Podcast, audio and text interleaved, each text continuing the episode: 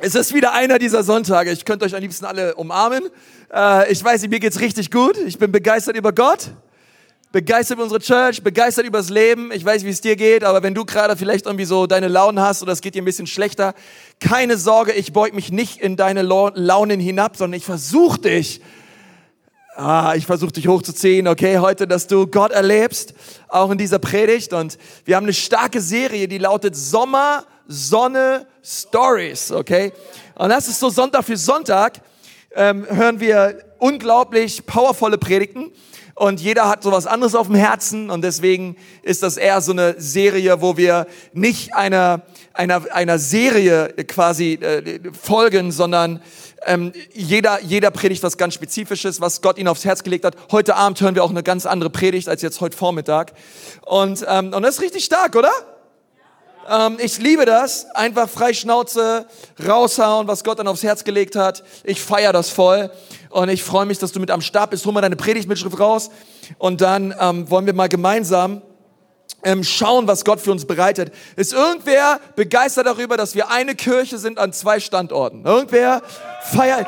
Ich feiere unsere Leute in Erlangen mega und die sind richtig gut drauf. Und, äh, und, und, und das, was, was da passiert, ist echt ein Wunder. Und ah, bevor ich anfange und, und, und wir über den Text reden, lass uns nochmal beten. Herr Jesus, ich danke dir von ganzem Herzen für diesen Vormittag. Ich danke dir, Gott, für all das Gute, was du tun wirst in unserer Mitte. Wir feiern dich als den auferstandenen Herrn. Und ich danke dir, Herr, dass dieser Gottesdienst ein Ausdruck ist des Sieges, ein Ausdruck ist des Feierns, weil du auferstanden bist und lebst. Danke, dass es kein Leichenschmaus ist, sondern wir feiern dich, Herr. Du bist erlebbar, weil du lebst. Und ich bitte dich so, Herr Jesus, dass jeder Mensch in diesem Saal, jeder Mensch, der mich hört, sein Leben dir gibt und ganze Sache macht mit dir. In Jesu Namen. Amen. Amen. Ich habe mal diese Predigtitel gegeben, ähm, keine halben Sachen. Keine halben Sachen. Schau mal den Nachbarn an, sag mal, keine halben Sachen. Keine halben Sachen. Keine halben Sachen. Ähm, sondern mach ganze Sachen, mach ganze Sachen. Schreib's dir auf deine Notiz, keine halben Sachen, keine halben Sachen. Manchmal muss ich sagen, keine halben Sachen mehr. Okay, keine halben Sachen. Ich höre auf mit Dingen, Dingern. Ähm, aber Leute, die ganze Sache machen, Leute, die voll am Start sind und voll dabei sind, ehrlich gesagt, ich finde sie bewundernswert und ich liebe solche Leute, die ganze Sache machen. Leute, die so begeistert sind, die so leidenschaftlich sind, die so ein Brennen im Herzen haben für irgendeine Sache in ihrem Leben, dass sie sagen, oh, ich bin all in, ich liebe das und ich gebe Vollgas und ich bin voll dabei. Kennt ihr so Leute? Vielleicht bist du so jemand in irgendeinem Bereich deines Lebens, aber ich finde so Leute bewundernswert. Okay, zum Beispiel so Leute, die Fußballfans sind. Die, es gibt so, versteht ihr, es gibt so Fußballfans, die sagen, ich mache keine halben Sachen, wenn ich schon Fan bin, dann richtig. Ist irgendein richtiger Fan hier? Richtiger Fan? Ich sag dir, was ein richtiger Fan ist, okay? Diese Fans haben alle Fanartikel gekauft, die es zu kaufen gibt okay? Sie haben, keine Ahnung, die Bettwäsche des Vereins, die Boxershorts des Vereins, die Tasse des Vereins, die Tapete des Vereins. Sie haben immer das neueste Trikot und haben immer gleich ihren Namen natürlich hinten auf diesem Trikot, drauf, weil sie können selber kein Fußball spielen, aber das steht auf einem anderen Blatt, okay? Aber die sind voll am Start. Ist irgendwer da, der sagt, ich bin voll am Start, okay? Egal wie teuer die Karte ist, egal wie teuer das Ticket ist, ich bin Dauerkartenbesitzer, egal wie es draußen regnet oder was für ein Wetter es ist, ich gehe oben ohne, schwarz, rot, ich bin für einen Club, ich bin voll am Start. Irgendwer da? Okay, ein paar Leute, okay. Ähm, das sind so für mich Leute, die finde ich Hammer. Okay, die sind voll am Start und die sind voll dabei. Ähm, oder kennst du so Schwangere, die so voll am Start sind und so überbegeistert sind? Wer von euch kennt überbegeisterte schwangere Frauen, okay? Ich sage euch ein Beispiel, okay? Du hast das Gefühl, der Schwangerschaftstest wurde vor einer Minute gemacht, da landet das Ding schon bei Instagram und ähm, ich bin schwanger, okay? Und sie präsentieren es der ganzen Welt und sie, keine Ahnung, sie strecken ihren Bauch in die Kamera, rücken ganz weit raus und schreiben drunter, ich weiß, ihr könnt es noch nicht sehen, aber ich bin's, ich bin schwanger.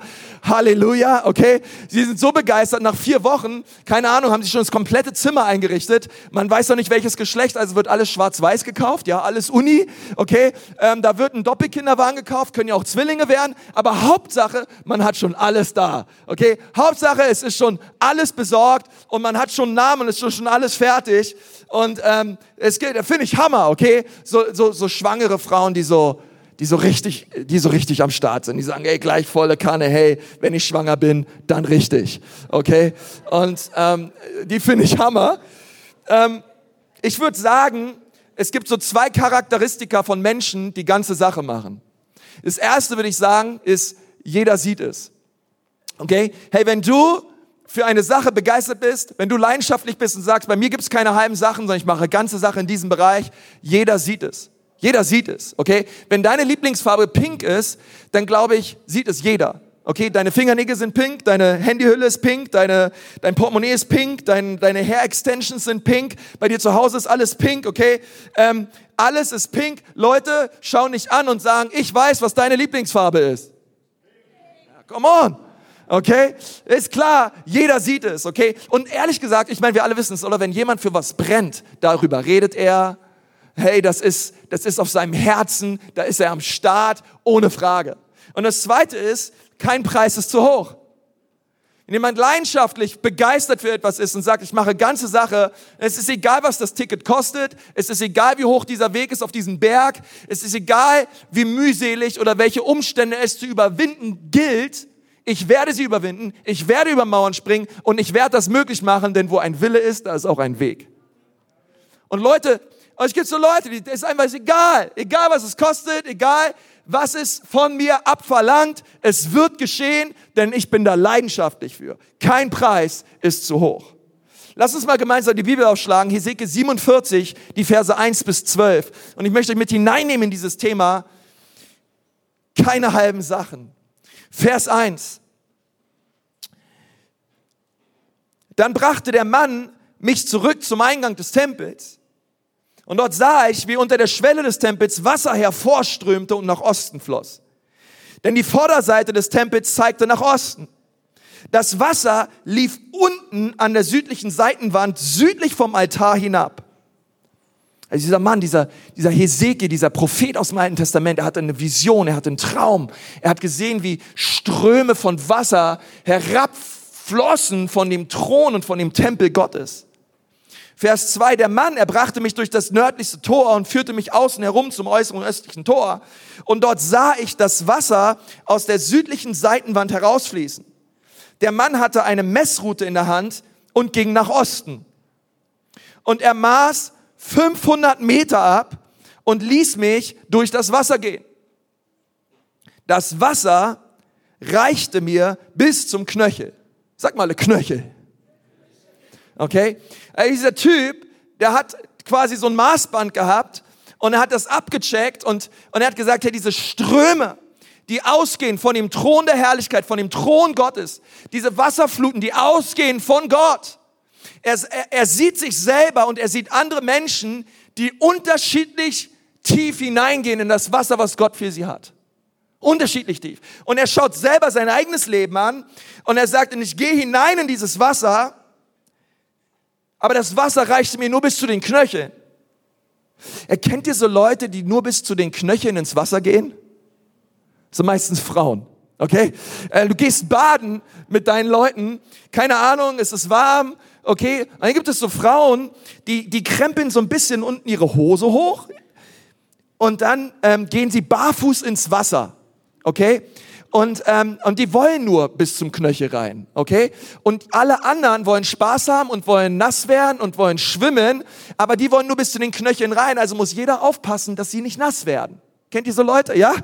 Ähm, die gehen nur rein bis zu den Knöcheln und die sind immer so ganz, ganz nur am Anfang des Wassers. Ja, alle anderen sind drin und schwimmen haben die beste Zeit ihres Lebens und die sind ein bisschen drin. Ich möchte nur ein bisschen nass werden. Ich möchte nur, dass sich meine innere Körpertemperatur um minus 0,5 Grad Celsius sinkt, okay? Denn das ist unterm Strich das, was passiert. Ähm, du wirst davon nicht frisch, das macht keinen Spaß. Du stehst halt so im Wasser. Okay, äh, bis zu den Knöcheln. Und dann sagt er, geht es weiter, Vers 4, er maß weitere 500 Meter ab und ließ mich wieder durch das Wasser gehen. Geht normal durch das Wasser durch. Und diesmal geht mir das Wasser bis zu den Knien.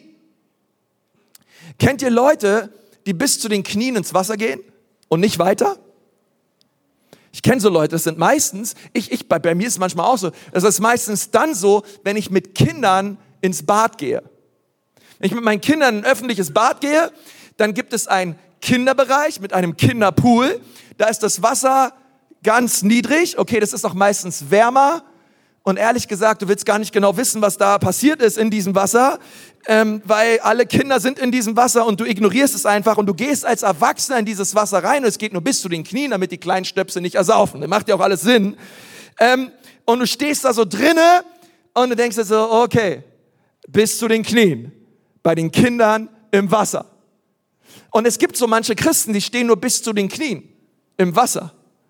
Und was ich sagen würde, hey, da drüben gibt's noch einen Pool für Erwachsene, okay? Da gibt's so ein tiefes Schwimmbecken. Es wird Zeit, dass du rausgehst aus dem Kinderpool und dass du rübergehst und anfängst zu schwimmen. Komm mal, ist irgendwer da? Ja.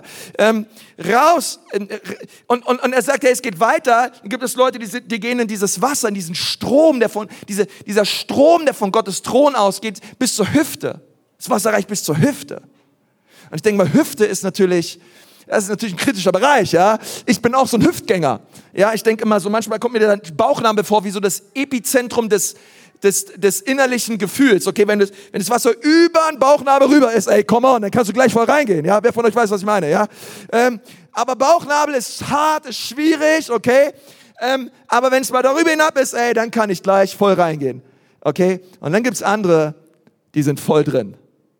Gibt es irgendwelche so Leute, die gleich reinspringen und die gleich los, ey, come on, ihr seid gut drauf, ey. Ähm, egal wie kalt, egal wie das Wasser ist, die rennen einfach los, Vers 5, dann maß er nochmal 500 Meter ab und da war es ein Strom so tief, dass ich nicht mehr hindurchgehen konnte. Der Fluss konnte nur noch schwimmend durchquert werden. Man konnte nicht mehr hindurchgehen. Also dieser Strom, der war so tief, der war so reißend, das war so ein Fluss, du konntest nicht mehr durchlaufen, du konntest nur noch schwimmen. Und ehrlich gesagt, das ist ein Bild, wie Christsein aussehen sollte. Es ist ein Bild dafür, wie echte Nachfolge aussieht. Denn echte Nachfolge bedeutet nicht, dass ich laufe durch den Fluss Gottes, durch das Leben, welches Gott für mich bereitet hat, in die Richtung, wo ich hinlaufen möchte, sondern es bedeutet, dass ich ganz hineingehe in den Strom Gottes und dass ich es zulasse, dass sein Strom mich leitet. Es bedeutet, dass er mich lenkt. Es bedeutet, dass er mich führt. Es bedeutet, dass Gott mich durch seinen Geist leitet. Und dieses Wasser in der Gegenwart Gottes, das ist dann so tief, das ist so powerful, dass ich nicht mehr selber die Kontrolle habe über mein Leben, sondern ich habe alle Kontrolle Gott abgegeben. Und ich habe gesagt, in meinem Leben, Gott, nicht mehr das, was ich möchte, zählt, sondern das, was du möchtest, zählt. Gott, ich stehe nicht mehr an erster Stelle. Ich bin kein Knöchel, kein Knie und kein Hüftchrist, Gott, sondern ich gehe ganz rein. Gott, ich mache ganze Sache mit dir und ich möchte unterm Strich, dass dein Wille geschieht in meinem Leben. Mein Gebet ist nicht mehr ich, mich, meiner, mir, Gott segne uns vier, sondern mein Gebet ist Gott, hier bin ich, was immer du von mir möchtest, ich möchte gehorsam sein. Und dann sagt der Vers 6, es geht noch weiter, er fragte mich, hast du das gesehen? Dann führte er mich am Flussufer entlang wieder zurück. Und als ich zurückging, sah ich auf einmal und das kommt jetzt, kommt also was Kraftvolles, dass auf beiden Seiten des Flussufers Bäume wuchsen. Da sagt er zu mir, dieses Wasser fließt Richtung Osten in den Araber und mündet dort ins Tote Meer. Wenn es hineinfließt, heilt es das Wasser des Toten Meeres. Das, was hier der Prophet sagt, ist, dass dieses Wasser, wo dieser Mann drin war, wo er nur noch schwimmen konnte, dieses Wasser, was so tief war, ähm, dieses Wasser floss in andere Gewässer über. Dieses Wasser blieb nicht nur dort, wo es war, sondern es floss in andere Becher über und es machte andere Gewässer und Becher und Meere gesund und rein und heil und erfrischt es. Und, und das ist das Leben, was Gott für dich hat. Gott möchte dich so füllen mit seiner Gegenwart und mit seinem Geist, Gott möchte so sehr, dass du hineinkommst ins tiefe Wasser und ihm nachfolgst. Aber das ist nicht nur für dich, sondern es ist damit seine Liebe durch dich fließt. Es ist, dass sein Segen durch dich fließt und zwar in alle Bereiche deines Lebens. Im Bereich deiner Finanzen, im Bereich deiner Ehe, im Bereich deiner Familie, auf deinem Arbeitsplatz, in jeden Bereich deines Lebens möchte Gott mit seinem Strom fließen. Und er möchte alles gesund machen. Glaubst du das? Und möchte kommen mit seiner Kraft und er möchte, er möchte Großes bewirken, aber es geht nur, wenn wir ganze Sache machen mit ihm. Es geht nur, wenn wir sagen, Gott, ich gehe tiefer hinein in das, was du für mich hast. Vers 9, alles, was sich regt und bewegt, wohin das Wasser kommt, wird leben. Sag mal, leben. Und jetzt geht's ab. Und es wird sehr viele Fische geben, denn dieses Wasser kommt dorthin und macht das Salzwasser gesund. Wohin dieses Wasser fließen wird, Dort wird alles leben. Wo der, wo der Strom Gottes in deinem Leben hineinkommt, jeden Bereich deines Lebens berührt, weil du es zulässt, jeder Bereich soll leben. Jeder Bereich soll gesegnet sein. Johannes 10, Vers 10. Gott hat überfließendes Leben für uns bereit. Wo gibt es dieses überfließende Leben? Wo kann ich dieses überfließende Leben erleben? Nur im tiefen Wasser. Schau mal deinem Nachbarn an und sag immer, nur im tiefen Wasser. Dieses überfließende Leben gibt es nur im tiefen Wasser. Nur im tiefen Wasser. Und dann sagt er weiter, Vers 10, von Engedi bis nach Englaim werden Fischer am Ufer des Toten Meeres stehen und fischen.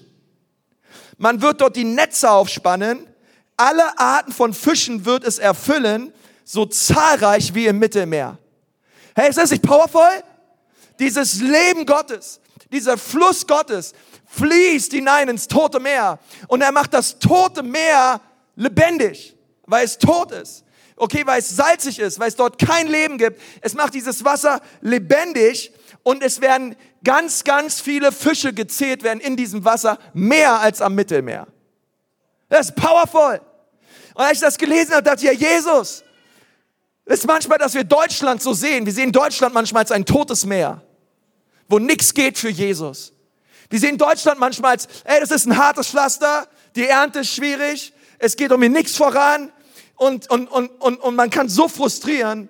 Aber ich möchte euch sagen, dass Gott möchte, dass sein Fluss, verstehst du, der, Gott, Gott möchte, dass er fließt hinein in jede Sphäre unserer Gesellschaft. Gott möchte, dass dort, wo du bist, dass du Licht und Salz bist und du wirst sehen, dass das tote Meer, wo Gott dich positioniert hat, Egal wo es ist, es soll lebendig werden und es soll leben und du sollst eine reiche Ernte hervorbringen für Jesus. Du sollst, hey, deine, dein Netz soll reißen in Jesu Namen. Gott hat, Gott hat großes, Gott hat großes vor mit unserem Land. Und es braucht die Leute, die die Perspektive Gottes sehen. Und die sagen, Gott, ich glaube nicht, dass unser Land ein totes Meer ist sondern ich glaube, dass unser Land erfüllt wird von der Herrlichkeit des Herrn und dass viele, viele Fische, viele, viele Menschen hineinkommen in dein Reich. Sagt er weiter in Vers 11, doch die Teiche und Lachen daneben werden nicht gereinigt werden. Sie sollen der Salzgewinnung dienen. Eine andere Übersetzung sagt, das sind die Sümpfe, sie werden nicht gesund, sie bleiben dem Salz überlassen eine Lache, ein Teich, ein Sumpf. Das Problem von diesen Gewässern ist, dass sie keinen Abfluss haben und keinen Zufluss haben. Die stehen einfach nur. Und sie stehen einfach nur. Und sie stehen einfach nur. Und irgendwann fängt das Wasser an zu stinken. Und irgendwann schmeckt das Wasser nicht mehr. Es ist ungesund. Und Gott sagt, hey, so, so, so, so, so ist dieses Wasser, wenn es nicht fließt.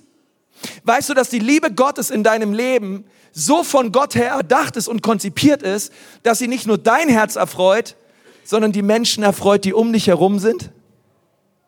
Weißt du, dass Gott dich nicht nur segnet, damit du gesegnet bist, sondern damit du ein Segen bist für andere?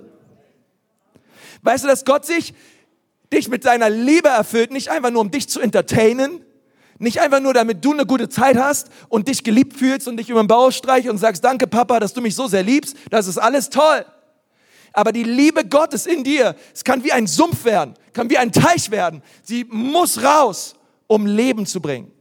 Sie muss raus aus deinem Leben. Sie muss weitergegeben werden. Der Glaube, er muss weitergegeben werden, damit er lebt.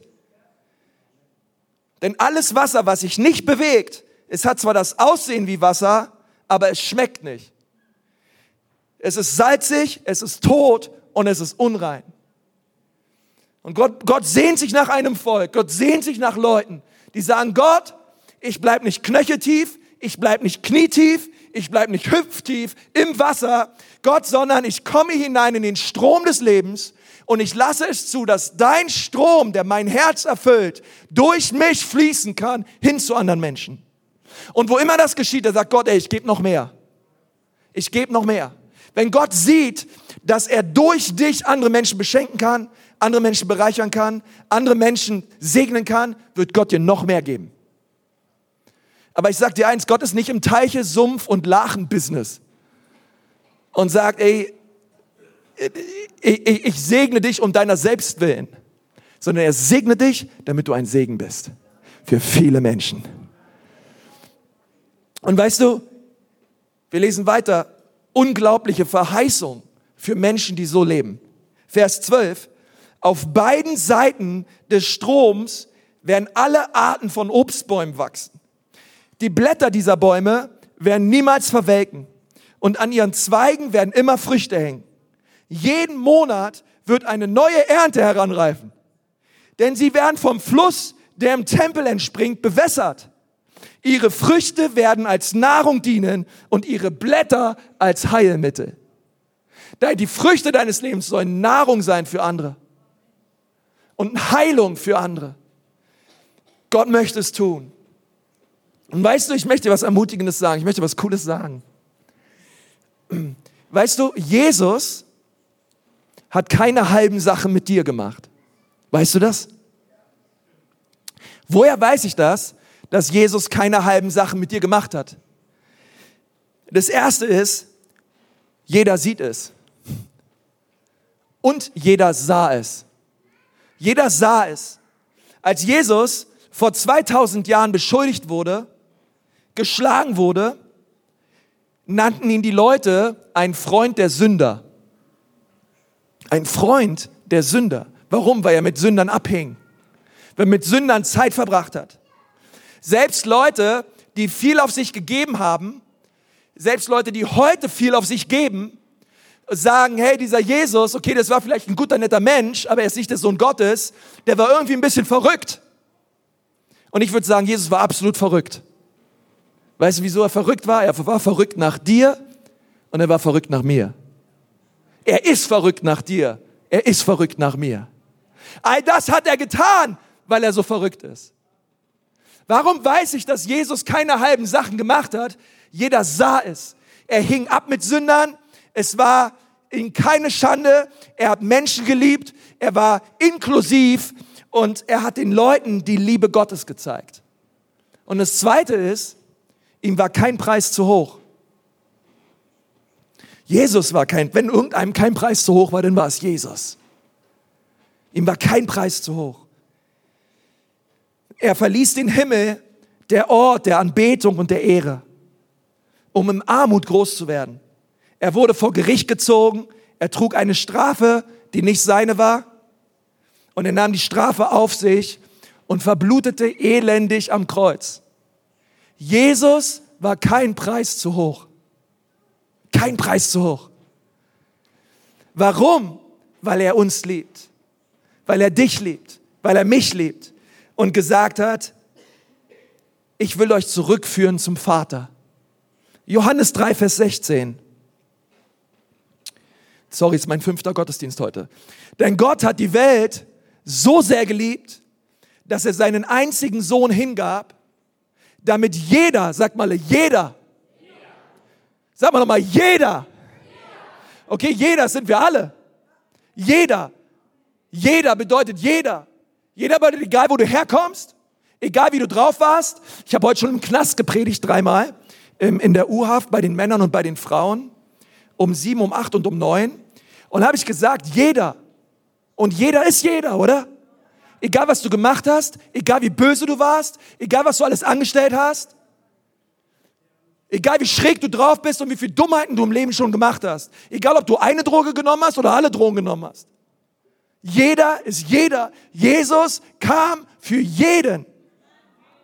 Und das finde ich unglaublich. Es ist eine unglaubliche Liebe. Eine Liebe, die keine Grenzen kennt. Und diese Liebe, sie äußert sich am Kreuz. Sie äußert sich dafür, dass Jesus möchte, dass keiner verloren geht, sondern dass alle das ewige Leben bekommen. Vers 17, Gott sandte seinen Sohn nicht in die Welt, um sie zu verurteilen, sondern um sie durch seinen Sohn zu retten. Ist irgendwer hier dankbar, dass der Vater im Himmel seinen Sohn Jesus sandte, nicht um uns zu richten, nicht um uns anzuklagen, sondern um uns zu retten?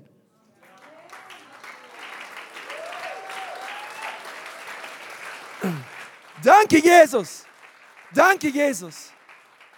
Und weißt du, all das, all das, keine Heimsache mit dir, mach ganze Sachen mit dir, all das führt dazu, dass wir die allerwichtigste Frage stellen müssen am Ende dieser Predigt. Und die wichtigste Frage lautet, machst du ganze Sache mit Jesus? Wir wissen, wie Leute aussehen, die ganze Sache machen mit irgendwelchen Zeugs. Wir wissen, wie Jesus gelebt hat, weil er hat ganze Sache mit uns gemacht.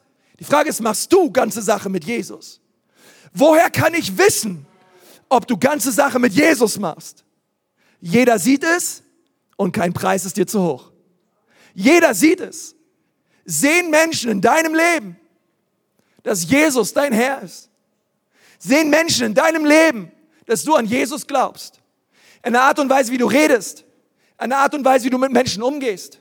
Eine Art und Weise, wie du vergibst. Wie du Menschen unterstützt. Wie du das Leben anderer Menschen bereicherst. Sehen Leute an deinem Leben, dass du an Jesus glaubst. Oder fragen sie sich, hm, hm, vielleicht, vielleicht auch nicht. Vielleicht. Naja, der ist schon manchmal, ja, weiß ich auch nicht. Bei mir im Abi-Buch, ähm, wer von euch hat ein Abi-Buch? Wer da, ja, das, da, da, da, da, da ist so hinten im Buch, gibt es so eine Seite, da konnte jeder was über dich schreiben. Ganz schlimm eigentlich. Und da stand bei mir drin, ähm, hat jemand geschrieben, ähm, bei den Sprüchen, wie er bringt, müsste er öfters Buße tun. Und das so Hammer, okay. Ähm, wissen die Leute eine Art und Weise, wie du redest, dass du an Jesus glaubst? Sehen sie es? Okay? Und ich meine nicht mit sehen, dass du morgen, keine Ahnung, dich in deinem Büro auf deinen Tisch stellst und sagst, alle mal zuhören, alle mal zuhören eine wichtige Durchsage. Bitte alle, alle kommen, schnell, schnell. Alle kommen. Mein Pastor hat gestern gesagt, wir sollen ganze Sache mit Jesus machen. Schlagt mal alle Hesekiel 47 auf. Wo seid ihr? Okay? Ich meine, ich meine nicht, dass du verstehst du, dass du sagst, hey, ich mache ganze Sache mit Jesus, weil ich habe jedem gesagt, dass ich ganze Sache mit Jesus mache. Wenn du jedem sagen musst, dass du ganze Sache mit Jesus machst, machst du wahrscheinlich nicht ganze Sache mit Jesus. Leute sehen es an dir. Leute sehen es an deinem Leben. Leute sehen es an der Art und Weise, wie du mit Menschen umgehst. Und das Zweite ist, und dann möchte ich aufhören, kein Preis ist zu hoch. Kein Preis ist zu hoch. Weißt du, in der Vorbereitung dachte ich, äh, ich bin so aufgewachsen, ich dachte immer, dieser Strom, Hesekiel 47, äh, dieses tiefer hineingehen, das hat nur damit zu tun, ähm, keine Ahnung, dass ich mich irgendwie so gehen lasse im Heiligen Geist und mehr in seiner Freiheit lebe und Power Bam und Korabashiam und Shakaraka und Vollgas und, ähm, und all das hat seinen Platz. Versteh mich nicht falsch. Lass uns mal gemeinsam Hebräer 5, Vers 13 aufschlagen. Hebräer 5, Vers 13, da sagt uns Paulus, wie wir tiefer hineingehen können. Er sagt, ein Mensch aber, der sich von Milch ernährt, ist im Leben noch nicht weit fortgeschritten. Wie komme ich tiefer hinein in diesen Fluss? Wie komme ich von einem Knöchelchristen zu einem Kniechristen, zu einem Hüftchristen, zu einem Ich bin voll dabei Christ? Indem ich weiter voranschreite und nicht mehr nur Milch trinke. Drei Dinge, die uns dazu führen. Drei Dinge. Ich sage euch diese drei Dinge. Das erste ist, ich muss immer mehr meine Identität in Jesus erkennen. Ich muss immer mehr wissen, wer ich bin. Ich bin geliebt, ich bin gerecht, ich bin angenommen und ich bin nicht mehr unter dem Gesetz. Und wer dazu Halleluja sagt, wir sind nicht mehr unter dem Gesetz. Ich preis den Herrn. Das zweite ist, werde täglich erfüllt mit dem Heiligen Geist. Täglich erfüllt mit dem Heiligen Geist. Und ich gehe da mehr gleich drauf ein. Aber das dritte ist Korrektur. Lass dich vom Heiligen Geist und von anderen geistlichen Leitern korrigieren. Diese drei Dinge, meine Identität in Jesus, die Erfüllung und die Leitung durch den Heiligen Geist und die Korrektur und das Feedback des Heiligen Geistes und von anderen geistlichen Leitern führt zu Wachstum. Hebräer 5, Vers 13, ein Mensch, der sich von Milch ernährt, ist noch nicht sehr weit fortgeschritten in dem Fluss Gottes. Paulus hat mal zu den Korinthern gesagt, ich kann euch keine feste Speise geben, sondern immer nur Milch. Wieso? Wieso? Denn es gibt Christen, die wollen immer nur Milch. Meine Tochter, ich habe ich hab zwei Ladies zu Hause, zwei und vier Jahre alt und die Lotti, die ist jetzt vier, aber als die noch jünger war, zwei oder so, war die immer im Bett und hat die nachts immer gerufen, Flashy, Flashy. Du dachtest, sie verreckt, ja? Flashy! Und wenn wir nicht schnell dabei waren, ihr ein Fläschchen zu machen, okay? Mit warmer Milch, genau warm, also 37,38 Grad, ja? Ähm, wenn die, die, das Fläschchen, das hat sie schon außen gemerkt an der Temperatur, ja? Ob sie das jetzt trinkt oder nicht. Flashy! Dann haben wir ein Flashy gemacht, also zu 99 Prozent meine Frau. Halleluja. Ähm, aufgestanden nachts, flashy gemacht. Und ich habe manchmal das Gefühl, es gibt Christen, die kommen in Gottesdienst und alles, was sie rufen, ist flashy, flashy, Pastor, flashy, flashy, flashy, mich, mich, mich, mich, mich, mich, schnell. Und, ich, und man kann gar keine feste Nahrung geben, weil daran würdest du ersticken. Aber du bist schon 30 Jahre lang mit Jesus unterwegs. Eigentlich müsste man dir Steak geben können, aber du kannst noch nicht ab. Weil du, weil du immer noch so ein Knöchelchrist bist. Oder so ein Kniechrist. Sag mal, ouch. Ähm, und Paulus sagt, okay, äh, jetzt mal, was ist Milch? Ich, ich, ich kurze Beispiel, was Milch ist. Milch ist zum Beispiel, Gott liebt dich. Milch ist, du bist wunderbar. Du bist großartig, du bist schön, du bist herrlich, du bist wunderbar gemacht, du bist liebevoll, liebreizend, gut aussehend, ähm, du bist gesegnet und Gott hat einen großen, herrlichen, wunderbaren Plan für dich. Amen. All das ist richtig, all das ist wichtig, all das predige ich hoch und runter, übrigens mir auch selbst, okay? All das ist wichtig, aber es geht noch tiefer. Sag mal dem Nachbarn, es geht noch tiefer. Es geht noch tiefer, okay? Es geht noch tiefer. Ähm, was ist feste Nahrung? Ich sage dir, was feste Nahrung ist. Feste Nahrung ist, wenn mir mein Verhalten, sag mal Verhalten, wenn mir mein Verhalten vor Augen geführt wird, ich herausgefordert werde, mich nicht mehr so zu verhalten, wie ich mich momentan verhalte oder wie sich die Gesellschaft verhält. Das ist schon mal eine ganz andere Ebene. Paulus konnte mit den Korinthern nicht richtig feste Nahrung reden, weil er hat ihnen gesagt, dass so wie sie sich nicht benehmen, ist es nicht in Ordnung, aber sie wollten es nicht hören. Sie wollten hören, Gott liebt mich, so wie ich bin. Ich brauche mich nicht zu verändern. Und er sagt, hey, das ist, ich, ich möchte mit euch aber über euer Verhalten reden. Und, und deswegen ist die Identität in Jesus so wichtig. Weil wenn ich weiß, wer ich in Jesus bin, wenn ich weiß, dass ich ein geliebter Sohn, eine geliebte Tochter Gottes bin, durch und durch geliebt, okay, das ist wichtig. Du musst wissen, dass du geliebt bist. Du musst diese Liebe Gottes erlebt haben in deinem Leben, ohne Frage. Weil ich sage dir, wieso das so wichtig ist.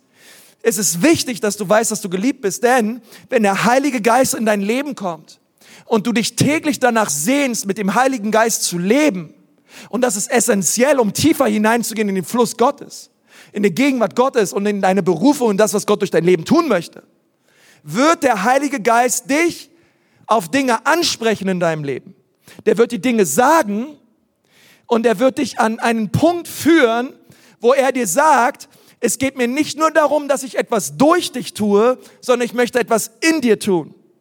Ich möchte dein Verhalten verändern. Ich möchte deinen Charakter verändern. Ich möchte deine Einstellung verändern. Ich möchte deine Haltung verändern. Ich möchte dein Herz verändern.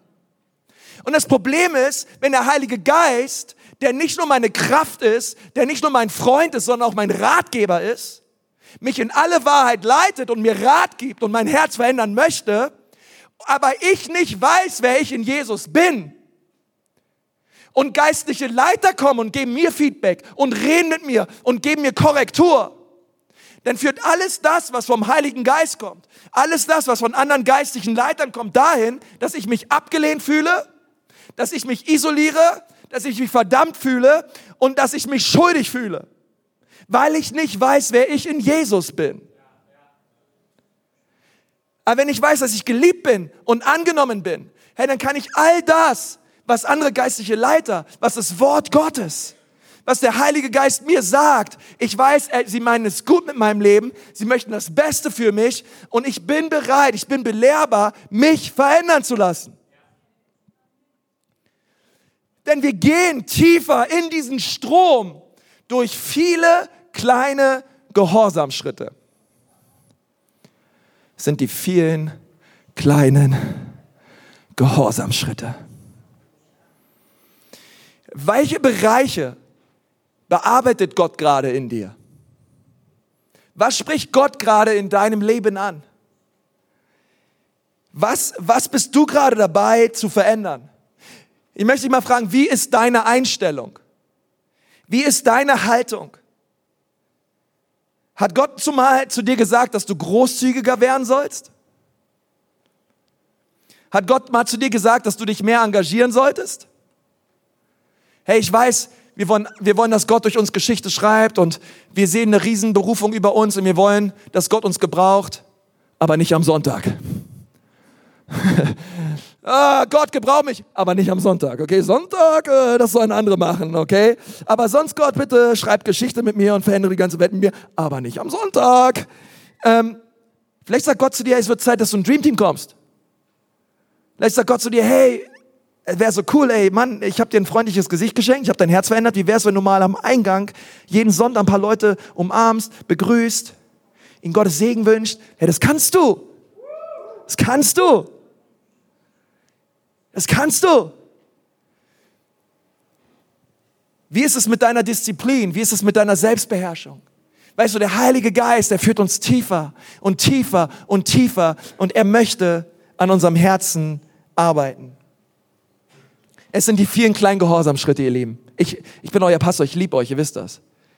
Aber ich möchte auch, dass wir den Kiddie-Pool verlassen, der eh ein bisschen eklig ist und wo das Wasser nicht wirklich erfrischend ist. Und dass wir reifer werden. Und dass wir wachsen. Und dass du nicht dein Leben lang, bis du vor Jesus stehst, ein geistliches Baby bist. Sondern dass du wächst im Glauben und dass du stark wirst indem du immer mehr deine Identität annimmst, indem du jeden Tag lernst, mit dem Heiligen Geist zu leben und seine Korrektur anzunehmen für dein Herz, wirst du wachsen. Und wenn Gott dich dann um Dinge bittet und sagt, hey, ich möchte, dass du diesen Anruf tust, weil so wie du geredet hast mit dieser Person, das war nicht in Ordnung, dann sagst du, ja, Herr, okay, mach ich. Der Heilige Geist sagt, hey, was du da gesagt hast, das hat, glaube ich, die Person verletzt. Hey, vielleicht klärst du das nochmal? Hey, was du da gemacht hast oder gedacht hast, war nicht in Ordnung? Sag, okay, okay, Herr. Okay, okay, Herr. Ich möchte das tun, was du willst. Denn dort liegt der Segen. Ich möchte gehorsam sein deiner Stimme und ich möchte in vielen kleinen Gehorsamschritten deinem Wort gegenüber wachsen und wachsen und wachsen hin zu dem Mann und hin zu der Frau, die du dir erdacht hast. Herr, wenn wir das tun, dann werden aus diesem, aus diesem Wasser, aus diesem Fluss, aus diesem Strom des Lebens, Johannes 7, der aus uns herausfließt, es werden Bäume wachsen.